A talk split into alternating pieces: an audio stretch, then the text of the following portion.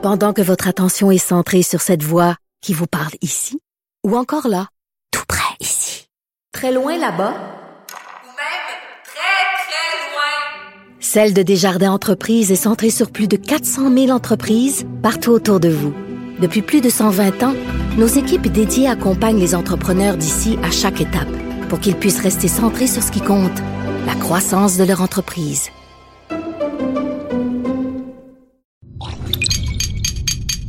Cube Radio.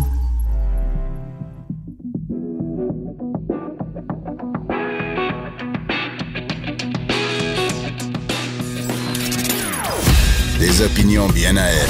Sophie Durocher. Son franc-parler ne laisse personne indifférent. On n'est pas obligé d'être d'accord. Bonjour tout le monde, c'est Sophie Durocher, très contente de vous retrouver aujourd'hui. On est le 4, le 5 mars 2020, mon Dieu que ça va vite.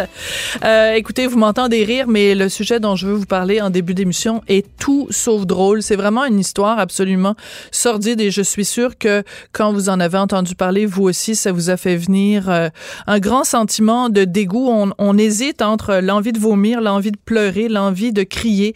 C'est cette histoire sordide de quatre enfants de Granby qui ont été tellement euh, négligés, euh, tellement lésés par la société, tellement lésés par la DPJ. Écoutez, c'est une histoire vraiment horrible. Quatre enfants, donc, qui vivaient dans des conditions d'insalubrité qu'on souhaiterait pas même à notre pire ennemi. Euh, dans l'appartement où ils habitaient, ces quatre enfants-là, il y avait trois gros chiens et neuf chiots. Donc, il y avait euh, des excréments euh, de, de, chiens partout dans la maison. Euh, ces enfants-là sentaient tellement mauvais que quand ils arrivaient à l'école, les rares fois où ils allaient à l'école, parce qu'ils avaient évidemment euh, pas de suivi parental qui faisait en sorte qu'ils allaient régulièrement à l'école. Les rares fois où ils allaient à l'école, euh, ils sentaient tellement mauvais, ils étaient tellement malpropres que dans certains cas, des enseignants ont dû les laver à la lingette. Euh, il y a tellement de choses, il y a tellement de niveaux dans cette histoire-là qui euh, sont révoltants. Euh, évidemment, au premier euh, degré, ben, c'est le fait que le signalement qui a été fait à la DPJ euh, a été fait en février. Et c'est seulement le 4 juillet qu'une une intervenante a été affectée au dossier. Puis là, on nous explique, euh, évidemment, à la DPJ, écoutez, euh, quand il y a des cas euh, d'agression physique ou d'agression sexuelle ou que la, vraiment la, la, la survie, l'intégrité physique de l'enfant est en jeu, ça, ce sont des cas d'urgence et là, on, on intervient entre 24 et 48 heures. Je comprends que la DPJ peut pas être partout et qu'elle peut pas être tout le temps en train d'intervenir dans tous les dossiers. Mais est-ce qu'on peut réfléchir deux secondes à, la, chose suivante? Comment se fait-il que des enfants, quatre enfants qui vivent dans un appartement où il y a de la merde de chiens, ils dorment sur des matelas où il y a des, de la marde de chiens? Puis ça, on nous dit c'est pas une urgence.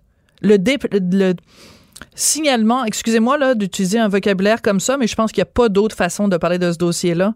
Comment se fait-il qu'un signalement se fait en février, puis ça prend jusqu'au mois de juillet pour qu'une intervenante fasse son, son commence à se pencher sur ce dossier-là, puis ça prend un mois et demi pour compléter le dossier? Il me semble que tu rentres là, tu vois des enfants qui vivent dans la marde de chiens.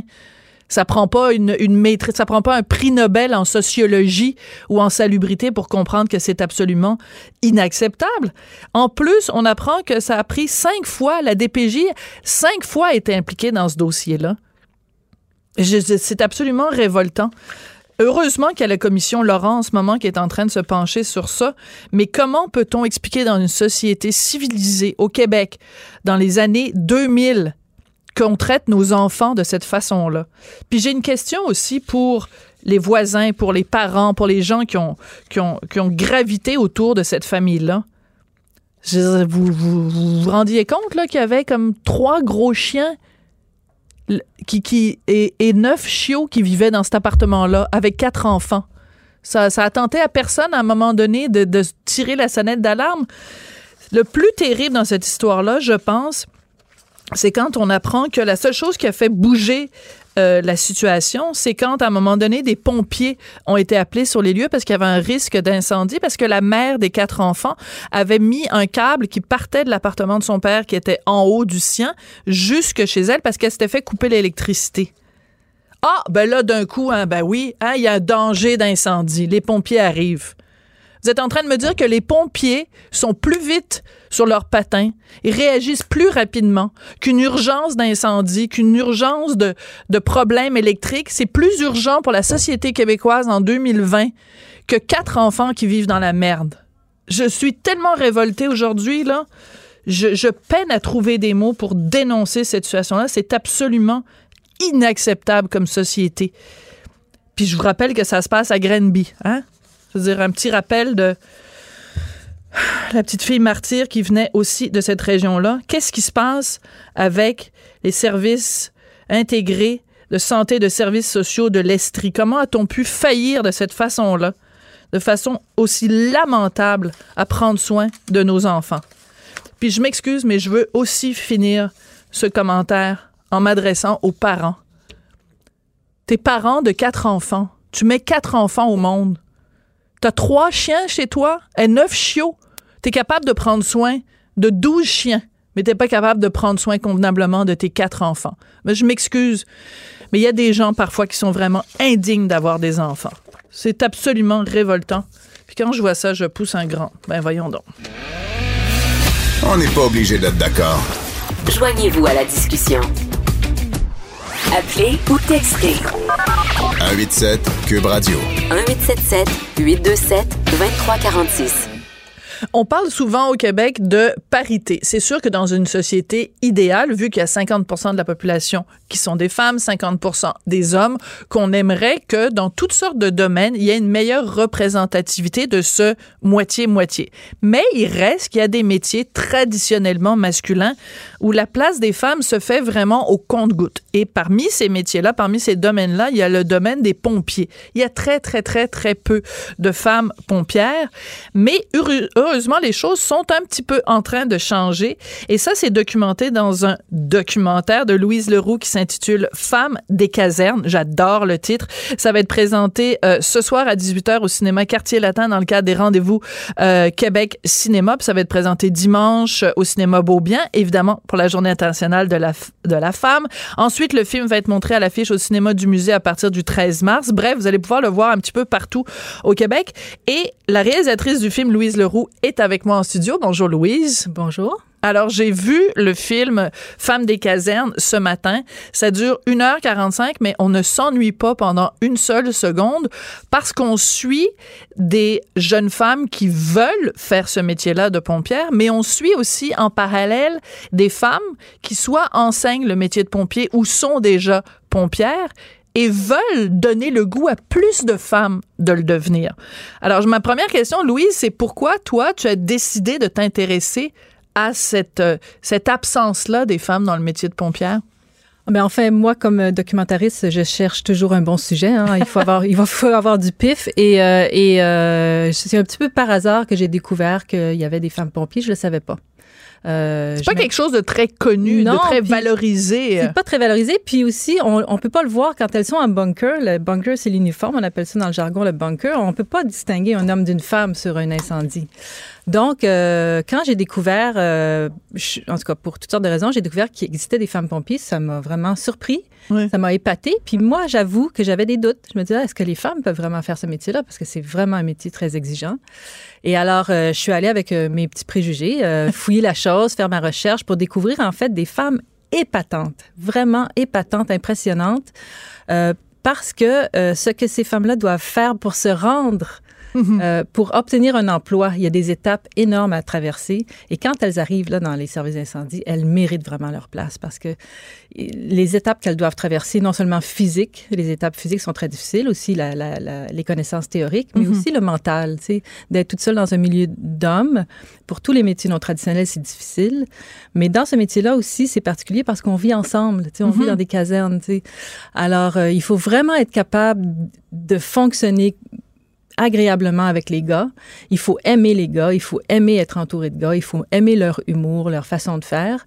Et puis, euh, mais il faut quand même être capable de, de, de, de prendre une bonne place. Tu sais, c'est, c'est pas, c'est, c'est très, euh, c'est très mince un peu la ligne sur laquelle elles doivent euh, elles doivent euh, marcher à longueur de journée, tu sais, parce qu'il faut que les gars apprécient pas si elles se comportent en gars, les, les gars apprécient pas si elles se comportent en féfille, tu sais. Ouais. Il faut qu'elles aient un bon équilibre. Et puis ça, mais elles apprennent. Il y en a qui l'ont naturellement, il y en a d'autres qui l'apprennent. Et puis, euh, mais ça prend une force mentale de caractère très, très forte, oui.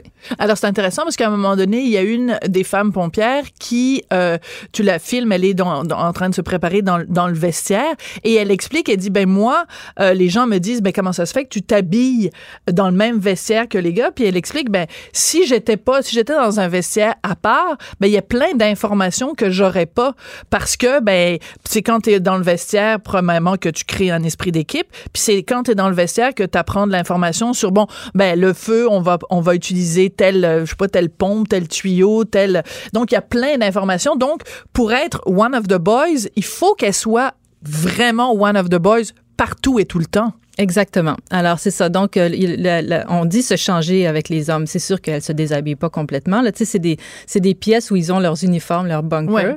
et ils ont chacun un casier, un endroit. Puis alors, c'est là que quand euh, la, quand, euh, quand l'alarme sonne, ils vont, en tout cas, dans le cas de cette pompière-là qui est de Saint-Adèle, c'est là qu'ils vont se précipiter pour mettre leurs pantalons, leurs, leurs bottes. Et donc, elle, elle dit, si moi, je suis dans une salle à côté qui est réservée aux filles, un vestiaire qui est réservé aux filles, je suis toute seule. Mais là, c'est À un moment donné, quand il y aura beaucoup de femmes dans les casernes, peut-être qu'il y aura un vestiaire pour les hommes et pour les femmes, puis que euh, elles, elles, elles vont apprécier ça. Je sais pas, mais pour l'instant, c'est sûr qu'elle, elle veut pas être, euh, elle veut pas être en dehors de la gang. Tu sais, elle veut être ça. avec les gars. Puis bon, euh, tu sais, c'est sûr qu'elle se déshabille pas. on ne faut pas donner l'illusion qu'elle se déshabille complètement là. Tu sais. Non, non, on n'est pas dans Jasmine, là, la série de. Jean-Claude Lard. Exactement.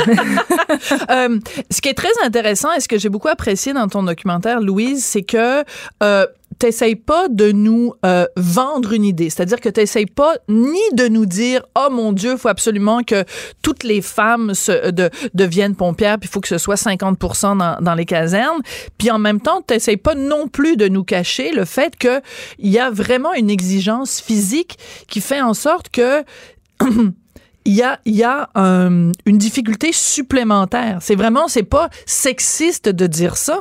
C'est une réalité. Alors, je voudrais qu'on écoute des, euh, une des, filles qui veut devenir euh, pompière, qui explique justement cette différence-là entre les gars et les filles. Donc, en fait, euh, je pense que je vais être obligée de dire à Samuel, c'est le deuxième extrait que je fais passer en premier. Je suis vraiment vilaine. Hein?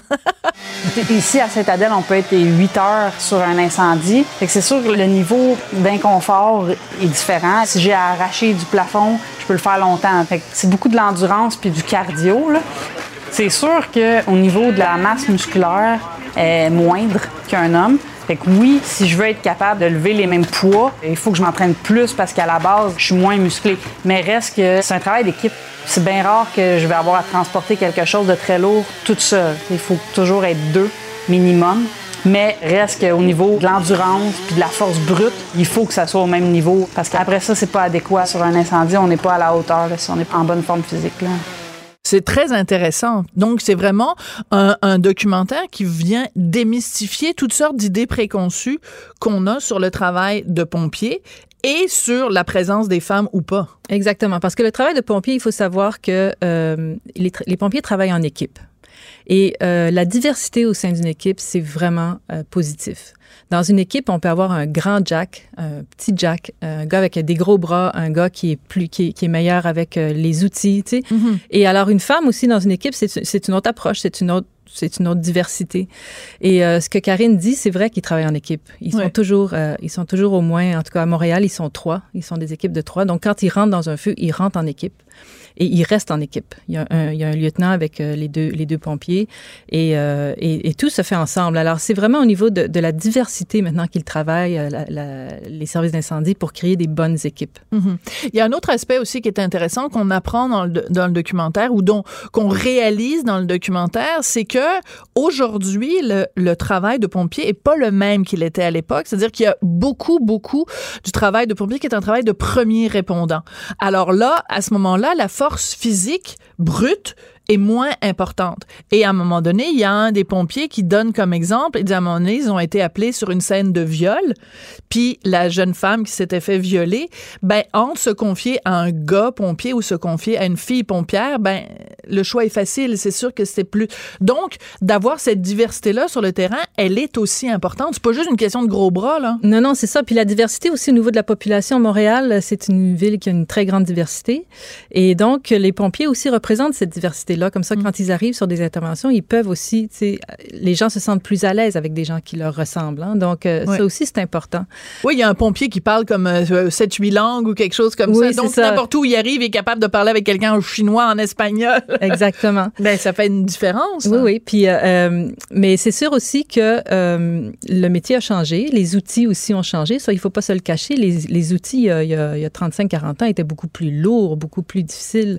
Les méthodes de travail ont changé. Puis ça, c'est bon pour les pompiers aussi. C'est beaucoup moins dur sur le dos. C'est un, métier qui est très difficile pour le corps. Tu sais, les pompiers, quand ils, ils luttent un incendie à moins 20 degrés Celsius l'hiver, ils sont complètement mouillés, les gants complètement gelés, puis ils sont dehors avec leurs tuyaux. C'est dur. Mais l'été aussi, moi, je l'ai fait. euh, une- je suis allée sur une fuite de gaz un été sur la rue Laurier. On était là pendant six heures. On est en bunker. Il fait 30 degrés. Qu'est-ce on- que tu appelles être en bunker? Le bunker, c'est l'uniforme de pompier. Je m'excuse. C'est donc les, les- c'est les bottes, euh, la salopette, le manteau, le casque. Ça, c'est le bunker. On appelle ça le bunker. Ça D'accord, pèse, je ça- savais pas. ça pèse à peu près 70 livres, juste l'uniforme. Et puis, par-dessus ça, ils ont leur apria, donc les bonbonnes, qui pèsent un autre, euh, au moins un autre 20, 25, 25, 30 livres. Et ils ont aussi leur partie faciale, qui est le masque, euh, le masque d'oxygène qu'ils portent. Alors, Alors- quand il fait 40 degrés, euh, euh, on sait qu'au Québec, on a des étés très chauds. Quand il fait, mettons, 30-35 degrés, ben c'est vraiment, c'est très exigeant. C'est très là. exigeant. C'est très, très exigeant. oui. Ouais. Alors, il faut pas non plus penser que ton documentaire montre uniquement les côtés positifs, parce que justement, il y a des gars quand même qui ont euh, des préjugés ou qui ont une réticence à travailler avec euh, des femmes. Et à un moment donné, il y a des étudiants, donc, qui sont vraiment en train d'apprendre le métier de pompier, et on leur demande qu'est-ce qu'ils pensent de ça, de éventuellement travailler avec des filles. Alors, on va écouter euh, le premier, le premier extrait qui parle de ça. Est-ce que vous pensez que les filles peuvent faire le travail? Est-ce qu'il n'y en a pas de filles dans la classe, mais est-ce que vous pensez qu'il pourrait en avoir dans votre groupe? Oui. J'ai pas l'impression que si j'irais au feu avec une fille, je serais autant en sécurité qu'aller au feu avec un gars. C'est un métier dangereux. On risque nos vies euh, fréquemment. Toutes les fois qu'on rentre dans un feu, on risque nos vies. Puis euh, moi, je, je sais, je, peux rentrer au feu avec n'importe quel gars ici, je suis sûr qu'il est capable de me sortir de là si je suis dans le trouble. Mais j'ai vu, tu sais, on avait une fille l'année passée au DEP avec nous. Puis sérieusement, là, genre, moi, je, je serais même pas rentré en simulateur de combat avec. là. C'est important d'avoir tous ces extraits-là Oui, dans le ça. Documentaire. alors, c'est, euh, c'est- en fait, c'est que les préjugés sont très tenaces. Et euh, le travail que fait Annick Saint-Pierre, qui est l'enseignante euh, dans le film, qui, euh, qui a parti un projet qui s'appelle les, feux, les filles ont le feu sacré pour essayer d'initier les filles à la carrière de pompière parce qu'elles n'ont pas de modèle. Elle, elle suscite ces débats-là en classe avec Mhm. les garçons parce qu'elle pense qu'il faut préparer les garçons aussi à arriver en caserne pour qu'ils soient Bien ouverts. euh. et, et le phénomène qu'on retrouve, euh, c'est souvent les garçons, ils vont avoir entendu une anecdote. Ils ont entendu une histoire d'une fille dans une caserne il y a cinq ans qui a fait telle chose, telle erreur. Puis quand les femmes font une erreur, c'est toutes les femmes qui font une erreur. Oui, parce, que les gars portent- font jamais d'erreur. ben, les gars font des erreurs, mais ils, ils sont, ils sont mêlés dans la foule. Ouais. Euh, le- bon, machin chouette a fait une erreur, on s'en fout, mais elle, on la connaît. Elle, on Mhm. peut l'identifier. Alors, euh, alors ces préjugés, ces préjugés-là sont très tenaces. Et une fois qu'ils ont entendu une anecdote, là, c'est les rumeurs qui partent. Mm. Et souvent, des gars qui ont jamais travaillé avec des filles, d'emblée, sont déjà fermés à l'idée Mhm. parce qu'ils ont pas. Aussitôt qu'ils travaillent avec une fille qui les impressionne ou qui. qui puis là, ils disent Ah oui, mais toi, t'es correct. Toi, je veux bien travailler avec toi, tu sais, parce qu'ils la connaissent. Mhm. Alors là, Annick, elle travaille beaucoup sur, ces, sur défaire ces préjugés-là pour essayer de, de, de- d'ouv- d'ouvrir, de changer les mentalités pour que ces gars-là, en côtoyant des filles, en travaillant avec des filles, en amenant plus de filles dans les écoles, qui s'ouvrent à, à la diversité, puis ensuite, ben, ça se poursuit dans les casernes. tu sais. Alors, le documentaire est fait, donc ça s'est échelonné quand même sur trois ans. Euh, et c'est intéressant parce que justement, on suit deux jeunes filles qui toutes les deux veulent devenir pompières, puis elles veulent devenir pompières à Montréal. Et l'examen à Montréal est excessivement difficile. La barre est très, très, très haute. Alors, je vendrai pas le punch pour savoir laquelle des deux ou les deux ou aucune des deux réussit à devenir pompière. Parce que ce serait plate, parce qu'il y a vraiment des punchs à la fin du film. Mais ce qui est intéressant, c'est que on les suit pendant leur entraînement, on les suit quand elles passent l'examen, et honnêtement, c'est comme c'est Schwarzenegger, là, je veux dire, c'est c'est extrêmement difficile comme test. Là, moi, j'ai été impressionnée. Est-ce que tu t'attendais, toi, à ce que les tests pour devenir pompier ou pompière soient si exigeants? Euh, non, je m'y attendais pas du tout. Mais ce qu'il faut savoir aussi, c'est que ces filles-là, et, et tous les pompiers, pour rentrer dans l'école de pompiers, il faut faire un DEP d'abord. Le DEP, il faut passer des tests pour rentrer. Donc, il y a déjà des tests pour rentrer, pour être sélectionné, être admis à Mhm. l'école. Ensuite, pour graduer du DEP, il faut faire des tests physiques. Et ensuite, si on veut être pompier dans une, une grosse munici- municipalité, il faut faire le cégep. Et là, il y a des, des tests physiques d'entrée pour, pour le cégep. Et Donc, c'est deux- impossible que quelqu'un se rende jusqu'à cette étape-là s'il n'est pas en super, méga, méga, méga forme. D'emblée, il faut avoir un- un- un- une capacité physique d'en faire. D'accord. Et puis, pour graduer du cégep, l'année où Justine, une des, re- une des, re- des, des jeunes, euh, l'année où elle a gradué, elle y avait quatre filles dans, son, dans sa cohorte et elle est la seule qui a réussi le test Hum. de sortie. Ouais. Et puis, elle, ensuite, elle a essayé euh, plusieurs municipalités, puis finalement, bon, elle, a appliqué à Montréal. Mais euh, effectivement, c'est l'entraînement, on le voit dans le film, c'est très, très, très exigeant. Et euh, non, je m'attendais pas à ça du tout. Et, et c'est sûr que la Ville de Montréal, ils ont 1000 candidats à chaque, à chaque examen. sais. Donc, euh, c'est sûr qu'il faut qu'ils trouvent des façons de, de, de faire une élimination. Mais là, ce qu'ils sont en train de regarder, c'est est-ce que, euh, est-ce que le test est trop difficile pour la tâche? Est-ce qu'on demande trop dans le test physique et ça empêche certains ta- candidats qui pourraient très bien faire le travail de rentrer? Mhm. Et ça nous, ça fait qu'on embauche seulement les plus forts, mais finalement, il y en a d'autres en dessous qui aussi pourraient faire. Alors là, ils, sont, ils font un gros travail de- d'équilibrer le test pour que le test représente la tâche.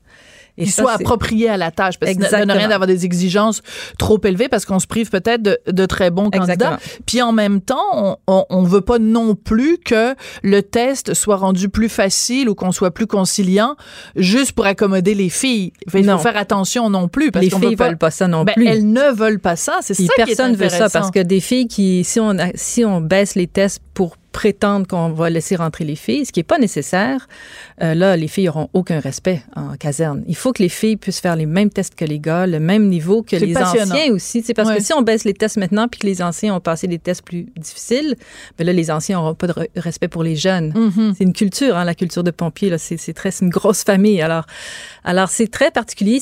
Alors, ce, qu'ils font présentement, c'est qu'ils essayent de mieux les préparer, de mieux Ouais. préparer les candidats, de vraiment, leur- de dévoiler les différents exercices, les encadrer pour qu'ils soient, ils aient plus de chances de succès quand ils arrivent au test physique. Quand tu as euh, commencé ce documentaire-là, donc au début, tu ne savais pas que l'accent serait mis sur les femmes pompières. Maintenant que tu l'as fait, euh, les, les, les, les jeunes femmes qui sont dans le documentaire vont voir le film pour la première fois ce soir. Qu'est-ce que tu penses que ça accomplit, ce film-là, ou quel message ça va envoyer euh, à la société québécoise de voir ce film-là? Mais en fait, dès le départ, quand j'ai décidé de faire ce film-là, je cherche toujours moi, une façon d'aborder un sujet qui, qui est original à moi. Je dis pas que c'est une façon originale, mais, elle est- mais, mais c'est ma façon à moi. Donc, je cherche toujours un peu quel regard est-ce que moi je peux poser sur ce sujet-là pour que j'apporte, j'apporte un, une- un autre regard dans le débat. Mhm. Et euh, quand j'ai pris la question des, des pompières, j'ai remarqué que souvent, quand on parle des pompières dans les médias ou tout ça, c'est souvent parce qu'il y a eu un incident en caserne où il y a eu, il y a, il y a eu euh, justement, on a parlé du fait qu'il n'y avait pas de douche, il n'y avait pas de dortoir, etc. Donc, c'est négatif. Et, euh, et je voulais, je me disais, mais pourtant, ces femmes-là sont, sont incroyables. tu sais. Alors, Ouais, il faudrait, il faudrait les célébrer. Il faudrait célébrer leur courage. C'est bon. Donc, j'ai vraiment voulu faire un film où je, je, je, je montrais le professionnalisme de ces femmes-là. Euh, et puis, j'ai choisi des personnages, tu sais, qui, elles sont toutes fortes, mais j'ai choisi deux personnages qui avaient beaucoup de charisme et euh, les deux pompières en question. Et, euh, et euh, alors, je pense que ça, c'est, je suis assez contente. Je pense que c'est le plus beau commentaire que j'ai eu, c'est quelqu'un qui m'a dit finalement, on découvre le métier de pompier, mais à travers des femmes au lieu des hommes. Mhm. Alors, euh, ça, je pense que c'est le plus beau compliment qu'on pouvait me faire parce que ça veut dire que le film, il est sur, sur, sur la profession au féminin, finalement. Voilà, c'est ça. Mais en même temps, on ne peut pas sortir de ce, du visionnement de ce film-là sans une immense admiration et un immense respect pour ces gens-là, hommes et femmes, Oui. qui euh, maintiennent une forme physique euh, hors du commun pour notre bien, pour notre sécurité à tous. Là, moi, je veux dire, je regarderai plus jamais un pompier ou une pompière de la Et- même façon. oui, et On ré- espère jamais les voir. non, c'est ça, mais qui répondent aussi, euh, tu sais, 75 de leur travail maintenant, c'est premiers répondants, qui répondent aussi aux appels de la misère humaine. Mm. Et ça, euh, c'est assez remarquable aussi. Là. Ils font affaire, ils, ils sont confrontés à beaucoup de douleurs, de souffrances. Et euh, moi, ça m'a beaucoup impressionné, ça, cette capacité d'aller au-delà, tu sais, d'aller vers l'autre, Oui. d'aller vers l'autre et de- et de- et d'aider l'autre dans sa douleur. ouais. Ben écoutez, c'est vraiment super intéressant. Je- Vraiment, je recommande à tout le monde de voir ce documentaire. Le titre Femmes des casernes, qui est quand même un très très bon, euh, un très très bon titre. C'est présenté en première ce soir à 18h au cinéma Quartier Latin dans le cadre des rendez-vous euh, Québec Cinéma. Mais si, euh, vous allez faire une petite recherche, vous allez pouvoir voir les différents endroits où vous allez pouvoir voir le film. Louise Leroux, merci beaucoup. Puis on n'a même pas eu le temps de parler, mais tu es venue nous rendre visite avec ta caméra parce que de la même façon qu'il y a peu de femmes dans un métier euh, essentiellement masculin, ben il y a peu de femmes réalisatrices. En plus, tu faisais ta propre caméra, ton propre montage, ton propre son et tout et tout. Donc, euh, ça se peut. Ça se peut, absolument. Ça, ça se peut des femmes réalisatrices, puis ça se peut des femmes pompières. Merci beaucoup, Louise Leroux. Merci à vous, au revoir. Pendant que votre attention est centrée sur cette voix qui vous parle ici, ou encore là, tout près ici, très loin là-bas, Ou même très, très loin. Celle de Desjardins Entreprises est centrée sur plus de 400 000 entreprises partout autour de vous. Depuis plus de 120 ans, nos équipes dédiées accompagnent les entrepreneurs d'ici à chaque étape pour qu'ils puissent rester centrés sur ce qui compte, la croissance de leur entreprise.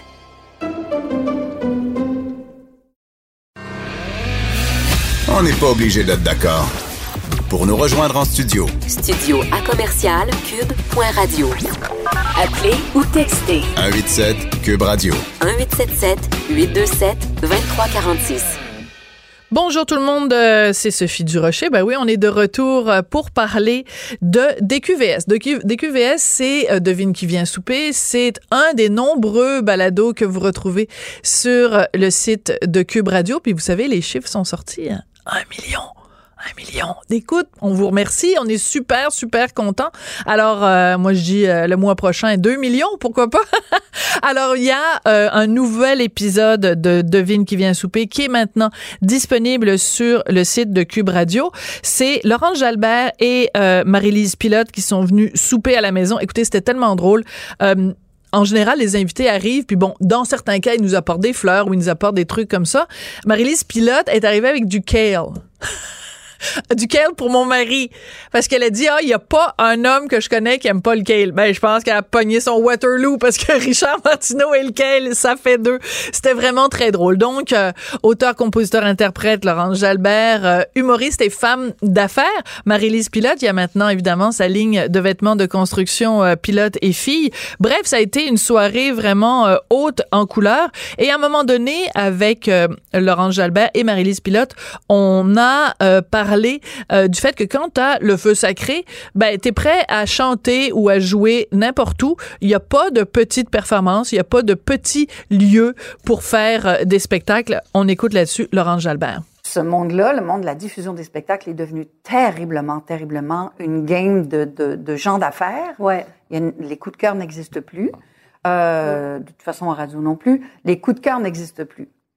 Donc, tu le Mais sais que si tu veux travailler, euh, Faut pas fais que tu lèves jamais sur le quelque nez. chose que... Ouais.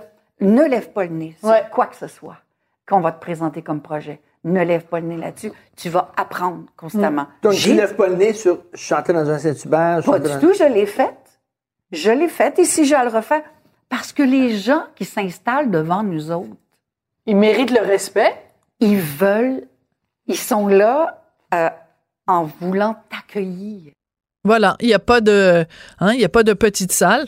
Et euh, donc, on- il y a eu plein de moments vraiment intéressants. Quand Marie-Lise Pilote a raconté des moments plus difficiles de sa carrière, pourquoi elle a décidé de laisser l'humour, euh, la relation qu'elle a avec les filles dans la construction? Bref, plein de moments vraiment, vraiment intéressants.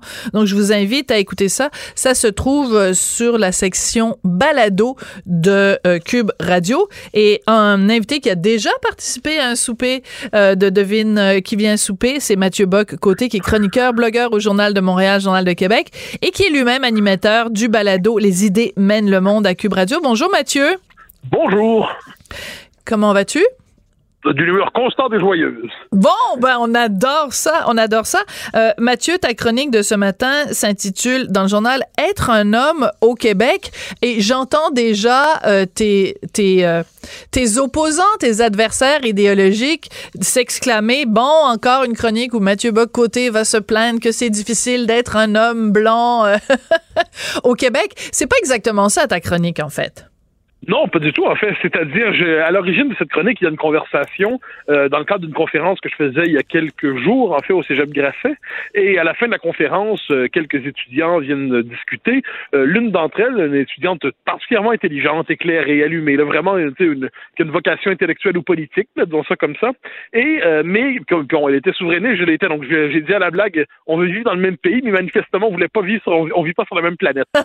Autant que moi, bon, je dis, euh, je- c'est classique là-dessus, c'est-à-dire il y a des hommes, il y a des femmes, il y a des situations d'exception auxquelles il faut être fondamentalement ouvert, mais le masculin et le féminin sont irréductibles comme catégorie. Elle, elle était plutôt dans l'approche théorie du genre, diversité des genres et ainsi de suite. On, on s'autodétermine son genre. Donc, on n'était pas du tout dans le même univers, mais la conversation, à un moment donné, a basculé sur un thème qui, moi, me semble très important, et c'est euh, la question de la masculinité au Québec.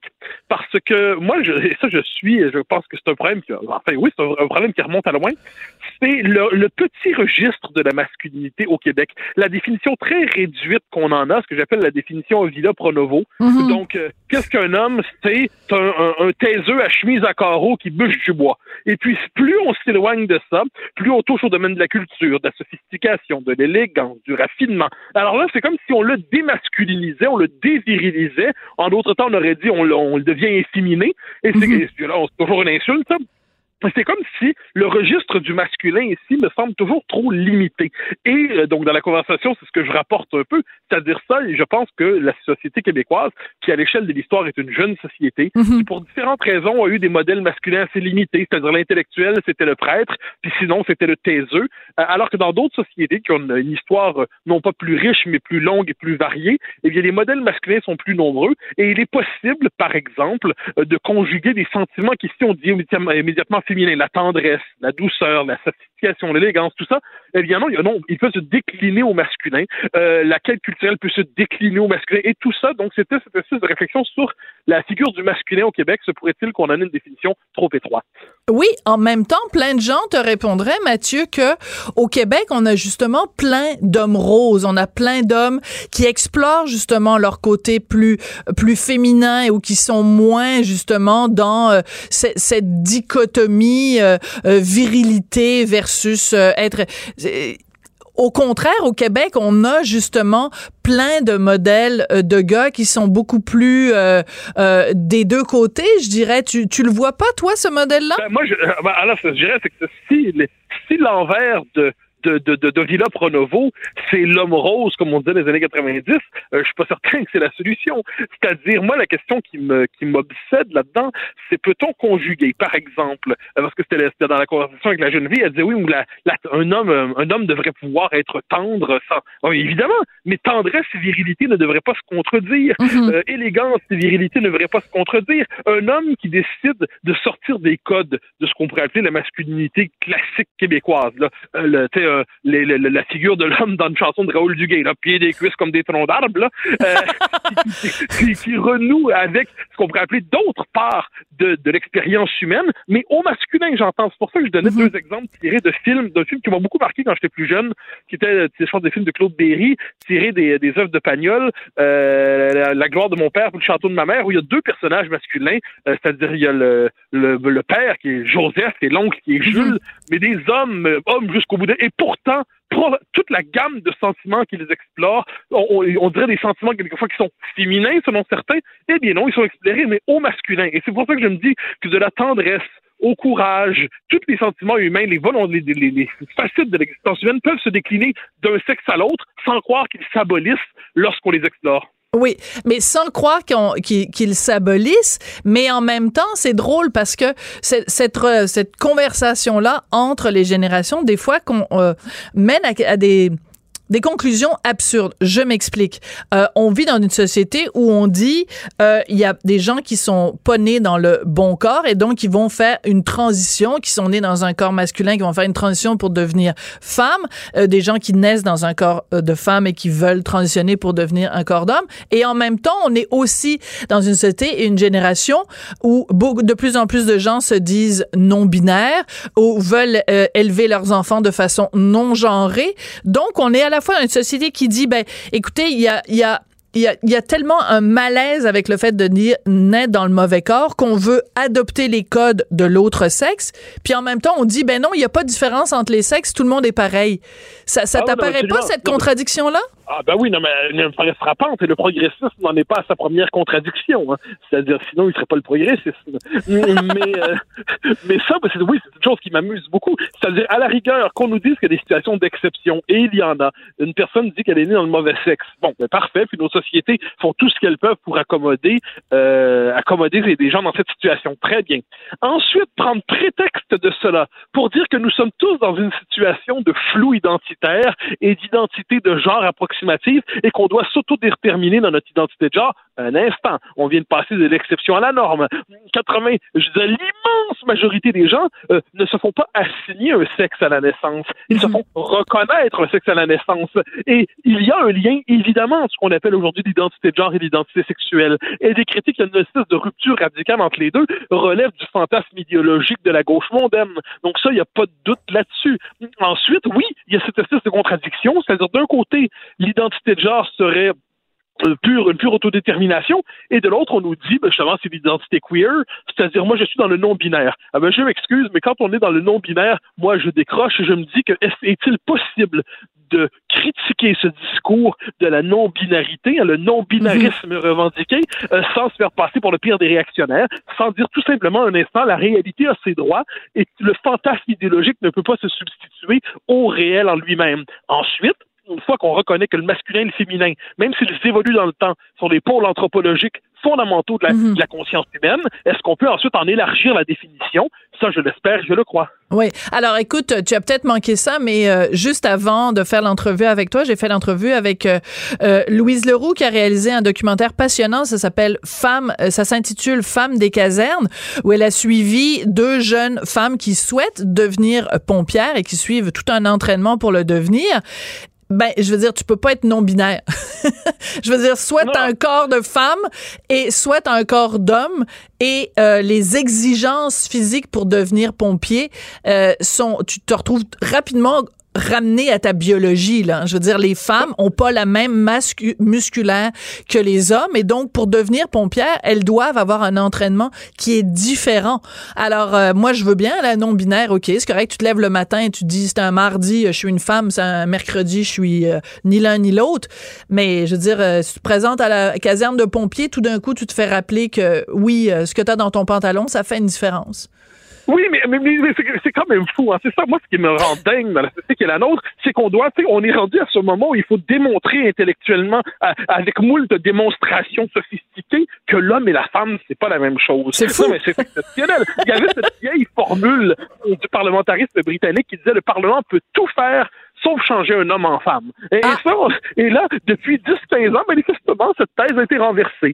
Alors moi, je, je- je me dis, et c'est pour ça que je crois, comme tout le monde, à l'élargissement du domaine des possibles pour les deux sexes. Je pense que pour les deux sexes, plus on élargit le domaine de la liberté, plus euh, on gagne en, en expérience humaine. Mais au même moment, est-ce qu'on peut dire qu'il y a par ailleurs des prédispositions propres à chacun des sexes, euh, et que ce n'est pas mal que certains, qu'un un sexe penche dans certains domaines d'activité, un autre penche dans l'autre, que ce n'est pas condamnable, euh, que certains sentiments se déclinent d'une manière au masculin et d'une autre manière au féminin, mais tout cela n'est pas le fruit d'une discrimination patriarcale terrifiante relevant de la domination des femmes. Est-ce qu'on pourrait aborder tout ça plus sereinement en se disant que la nature n'est pas qu'une fiction idéologique construite par l'homme blanc pour dominer la diversité, mais euh, de telles idées aujourd'hui peuvent vous euh, valoir l'exclusion du monde universitaire. Ah? Parce que tu parles en connaissance de cause? Est-ce que. Oh, parce que je, non. parle ben, je me rappelle au, au très bon euh, texte qui est paru il y a quelques semaines de jeunes universitaires contre le dogme universitaire, ouais. où, euh, où on voyait que le simple rappel, qui dit 2 et 2 font 4 dans un monde qui veut que 2 et 2 fassent 5, risque le mauvais sort. Et ça, ben, on le voit, de jeunes esprits aujourd'hui se mobilisent pour dénoncer ça, mais on leur pardonne pas. Absolument. Alors, ton texte est intéressant, entre autres, parce qu'on c'est une discussion, donc une réflexion, un appel à la réflexion sur la masculinité. Et c'est intéressant parce que euh, depuis, euh, bon, je sais pas, un an, deux ans, euh, trois ans peut-être, euh, au Québec, plus souvent qu'autrement, quand on utilise le mot masculinité, il ne vient jamais sans son adjectif qui est masculinité toxique.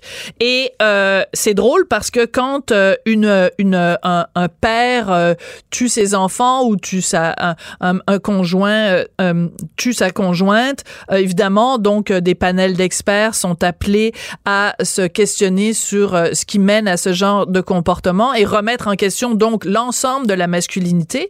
Quand euh, une mère, je pense à Adèle Sorella, je pense à d'autres personnages semblables, tue ses enfants, ben c'est drôle, il n'y a pas de panel pour se pencher sur la féminité toxique. C'est quand même assez étrange, non? Ben, il y, a- cette logique du deux poids, deux mesures qu'on voit dans tous les domaines dans, notre société. Hein. C'est-à-dire quand selon que l'agresseur soit euh, de telle couleur ou de tel sexe ou de telle idéologie, eh bien, ça sera un fait divers ou un fait politique qui exige manifestation. Donc ça, je pense que c'est l'espèce de, jugement biaisé qui commande trop souvent notre lecture des événements. Pour le reste, moi, je suis, je suis en cette matière assez pessimiste sur le genre humain, c'est-à-dire que le bien comme le mal cohabitent dans le cœur de tous les hommes et de toutes les femmes. Et de, de ce point de vue, cette idée qu'il y aurait une masculinité toxique et une féminité rédemptrice, non, je pense que les deux sexes sont dans le péché, comme on disait autrefois, et à partir de là, la civilisation doit contenir nos mauvaises dispositions et réveiller les bonnes. Bon, ben écoute, merci euh, Mathieu, c'est toujours euh, intéressant de réfléchir à ces questions-là euh, avec toi. Et je rappelle que ton texte dans le journal de ce matin s'intitule Être un homme au Québec. Alors écoute, va, vis, deviens et continue à exprimer ta masculinité sympathique. Non toxique, traditionnel et assumé. Voilà, merci beaucoup Bonne Mathieu. journée. Et oublie pas de te laver les mains, hein, parce que attends, attends Mathieu, je te garde vraiment 30 secondes. Écoute, de- depuis le début du coronavirus, je me disais, il manque une analyse du coronavirus. Parce que tous les phénomènes aujourd'hui sont expliqués à, l'aune ou analysés à l'aune du, du sexisme. Je me disais, comment ça se fait, coronavirus? Il y a personne encore qui a sorti une analyse du coronavirus selon le patriarcat. Ben, c'est fait.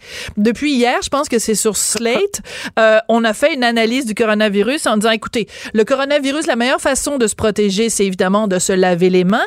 Or, à qui appartient la charge mentale dans la famille de s'occuper de l'hygiène? C'est les femmes. Oui, mais on pouvait dire que Ron- Ronald Reagan avait déjà dit que l'homme laissé à lui-même habiterait encore des cavernes et la femme le civilise. Et moi, j'en fais l'expérience tous les jours. Si ce n'était de ma compagne, je serais moins civilisé, moins, euh, moins propre, j'aurais moins de qualité probablement. Et c'est elle qui me tire vers le haut. Donc, remercions les femmes qui nous tirent vers le haut. Je la remercie, je remercie la mienne tous les jours. Bon, ben parfait. Alors, le coronavirus est sexiste et c'est un suppôt du patriarcat parce que ça met une charge mentale terrible sur euh, le poids des femmes qui nous rappellent constamment de nous laver les mains. Merci beaucoup, Mathieu Bocoté. Au grand plaisir. Au revoir. Bye. Pendant que votre attention est centrée sur cette voix qui vous parle ici, ou encore là, tout près ici, très loin là-bas, Ou même très, très loin. Celle de Desjardins Entreprises est centrée sur plus de 400 000 entreprises partout autour de vous. Depuis plus de 120 ans, nos équipes dédiées accompagnent les entrepreneurs d'ici à chaque étape pour qu'ils puissent rester centrés sur ce qui compte, la croissance de leur entreprise.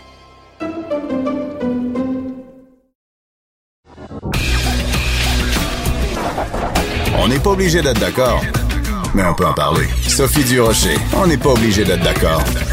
Cube Radio. Bon, ouvrez-vous une bière. Vous pouvez vous ouvrir une Corona si vous voulez, c'est pas interdit. Ouvrez-vous une bière, puis installez-vous bien euh, assis parce que c'est le moment de l'année où la Fédération canadienne des contribuables remet ses prix Teddy. Les prix Teddy, c'est les prix pour les meilleurs ou les pires exemples de gaspillage gouvernemental. Alors, chaque année, on envoie de l'argent au provincial, on envoie de l'argent au fédéral avec nos impôts, puis on se demande ben, qu'est-ce qu'ils font avec notre argent? Ben ils le prennent puis ils le pitchent notre argent. Et les prix Teddy, c'est pour souligner les meilleurs endroits où ça a été pitché n'importe comment. On va en parler avec Renaud Brossard qui est directeur Québec de la Fédération canadienne des contribuables. Bonjour Renaud. Bonjour. Alors, euh, ben, j'ai juste de, l'eau à vous offrir pour l'instant, mais on va faire comme si on avait de la bière. Alors, vous avez remis quatre prix, et puis après, il y a des comme des mentions, mais on va vraiment, on va mourir de rire parce que moi, je lisais ça ce matin, je me faisais pipi dessus. C'est vraiment là, c'est hilarant. Alors, on va commencer euh, le gagnant du Teddy fédéral, le Fonds culturel des missions d'affaires mondiales. Qu'est-ce qu'ils ont fait eux? Donc, c'est un, c'est un fonds qui est très, très peu connu des Canadiens. Mais le, Fonds culturel des missions, c'est un fonds qui était supposé coûter 4,5 millions au cours des trois dernières années, qui à la place coûtait 11 millions, donc quand même tout un dépassement de coûts. Et l'objectif de ce fonds-là, c'est de faire, voyager des, de faire voyager des chefs cuisiniers en classe à faire pour les envoyer cuisiner pour nos pauvres, orba- nos pauvres ambassadeurs dans le reste du monde. Je dis pas du mal des ambassadeurs. Mon père a fait ce métier-là pendant des années. Mais c'est que la, la raison pour laquelle on avait entendu parler de ça la première fois, c'était quand euh, Justin Trudeau avait fait son fameux voyage en Inde et qu'on Mhm. avait pris un chef indien au Canada pour l'envoyer en Inde, préparer du manger indien pour des Indiens en Inde. Et ça vous avait coûté un bras. Mais là, Oui. ce qu'on apprend, c'est que c'est fait régulièrement. Exact. C'est- C'est pas la première fois. En fait, euh, en 2017, euh, pour la fête du Canada, l'ambassade de- du Canada en République dominicaine a décidé de demander à un chef qui a malheureusement pas été nommé euh, de venir cuisiner pour la fête du Canada. Ça a coûté 15 000 dollars. Écoutez, je, je sais pas pour vous, mais quand je fais un voyage en République dominicaine, ça me coûte bien loin de 15 000 piastres. Ben, je viens de passer une semaine là-bas, puis ça m'a pas coûté 15 000 On était trois, puis ça nous a pas que- coûté 15 000 Donc, euh, on, s'entend, ça, c'est vraiment quand même un prix Nobel de gaspillage. Là, c'est vraiment du gros, gros, gros niaisage. Disons que Mais ça, ça laisse un goût amer dans la bougie contribuable. en effet, oh, un goût amer. Tourou, tourou, toum. Bon, voilà. Eh, tu peux le sortir, regarde-le pas loin, euh, Samuel, parce qu'on va en avoir quelques-uns. Bon, moi, je pense que la médaille d'or devrait être remise au ministère du Tourisme du Yukon. Renaud, qu'est-ce qu'ils ont fait? On peut pas s'empêcher de rire. Là. Ben oui, j'aimerais dire qu'ils ont jeté de l'argent par les fenêtres. C'est pas exactement ce qu'ils ont fait, mais en fait, la, la chose la plus proche de ça qu'ils peuvent faire. Euh, pour une campagne de tourisme, ils se sont dit, OK, la meilleure chose qu'on peut faire, là, c'est prendre de l'or, le pitcher dans une rivière, puis inviter des influenceurs de médias sociaux puis des journalistes à venir couvrir l'événement puis faire comme s'ils découvraient de l'or. Ça a coûté 139 000 aux contribuables du Yukon. Je suis pas sûr qu'ils ont eu 139 000 pour l'équivalent de 139 000 de touristes de plus. Mais Non, ils ont mais payé en plus- 139 000 pour 139 000. jeter ça dans une rivière. Initialement, ils s'attendaient à avoir euh, une vingtaine de, de journalistes, de reporters, d'influenceurs qui soient là. À la place, là, il y a eu trois, euh, trois influenceurs puis un reporter. C'est hallucinant. Ouais. C'est vraiment, là, tu sais, quand le- jeter de l'argent par les fenêtres, 135 000, ah non, attendez, euh, euh, oui, c'est ça, on est à 135 000 139 000 dollars pour pitcher de l'or dans une rivière pour emmener trois influenceurs. Ça, c'est absolument hallucinant. Euh, au niveau provincial, vous avez remis le Teddy, donc le prix du meilleur euh, gaspillage, à la ville de Toronto. Pourquoi? Qu'est-ce qu'ils ont fait? Ben, le- la ville de Toronto a décidé qu'elle allait s'attaquer à des, à des criminels endurcis. Des gens qui faisaient un crime extrêmement haineux, euh, puis ont pris des heures, des centaines d'heures de fonctionnaires, envoyé ben, ben, ben des courriels, parce que euh, de, de dangereuses personnes âgées payaient une pièce et 25 pour jouer pendant trois heures à un jeu de cartes dans des centres communautaires.